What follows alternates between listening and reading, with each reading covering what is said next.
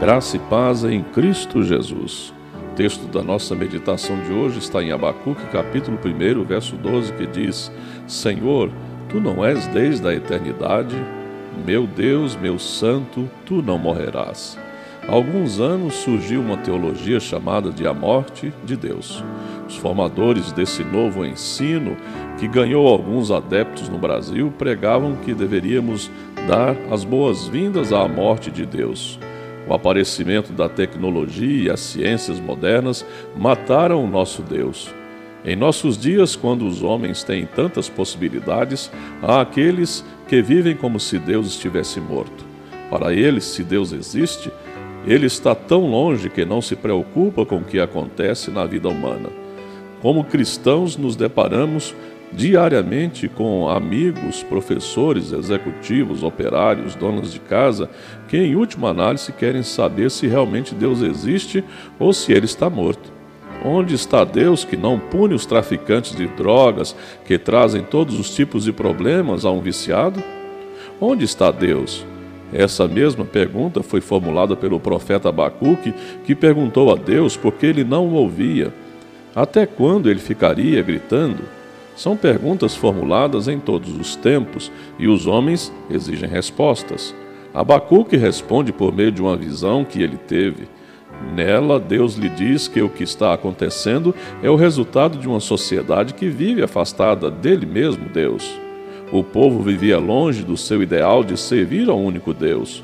Os que vivem como se Deus não existisse desumanizaram-se ao ponto de praticar os males que vemos em toda parte, e terríveis são esses males. Vivem como se realmente Deus estivesse morto, porque não querem que ele atue em suas vidas. O profeta continua dizendo que há aqueles que sabem que Deus não está morto. O justo, o cristão, vive pela fé. Segundo Abacuque, não há dúvida que Deus está dirigindo a história, mesmo que muitos não creiam. O cristão crê e vive por fé. Deus está realizando a redenção daqueles que confiam nele. No fim, ele deixará claras todas as coisas. Deus está realizando uma grande obra. Deus vive e ignorá-lo é mortal, mas o justo viverá por fé. Pense nisso. Vamos orar? Amantíssimo Deus e Pai, o Senhor é um Deus vivo e presente, atuante sempre na história da humanidade. Aliás, Senhor, é por tua causa e por tua realidade que nós existimos. Se há fôlego de vida em nós, é porque vem do Senhor como dádiva, como um favor que nem merecíamos. Mas o Senhor está no controle de todas as coisas. A história não corre ao seu bel prazer.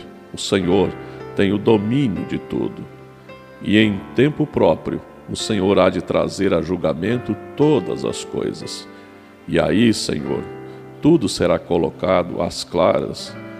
As intenções dos corações mais profundas estarão colocadas diante de todos, porque o Senhor é Deus justo é no nome do teu filho Jesus que eu oro agradecido por mais esse dia que o Senhor permite que nós vivamos.